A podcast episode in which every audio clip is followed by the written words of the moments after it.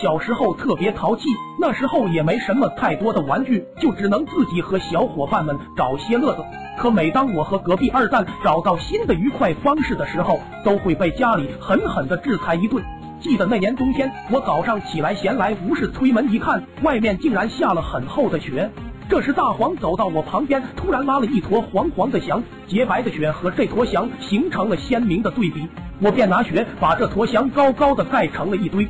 我刚把这坨翔盖上，二蛋便甩着他的大鼻涕，扯着他憨厚的大嗓门来找我了。狗蛋，你在家呢？嘿嘿，下雪了，咱俩堆雪人去啊！哎，你这都堆上了。他刚想伸手，便被我拦了下来。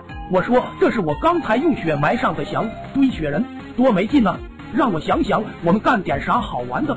我俩蹲在地上戳着雪，努力的想去玩些什么。忽然，二蛋一下子站起来，大喊道：“要么我们堆个冰雪屋吧！”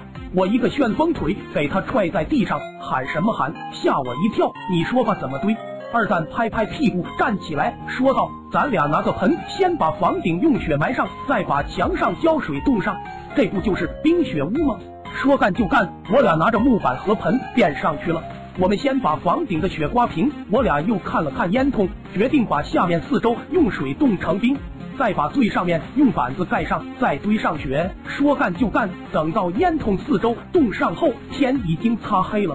虽然忙活了很久，但冰也是冻得结实，抠都抠不下来。我俩对自己的杰作也是非常满意。这时候，我妈开始做饭了，但是烟一直没出去，弄得满屋都是烟，黑乎乎的烟，呼呼的从灶台往出冒，似乎说着他的不满。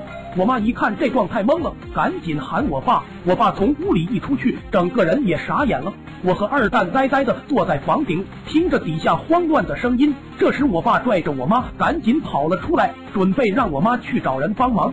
这时，二蛋一甩一甩的大鼻涕，突然甩到了我爸的头上。我爸抬头一看，这才看到我俩在房顶。而房顶的烟囱静静的待在那，一点烟都不出。我爸似乎反应过来是怎么回事，冲我大喊：“小兔崽子，你俩在上面干什么了？”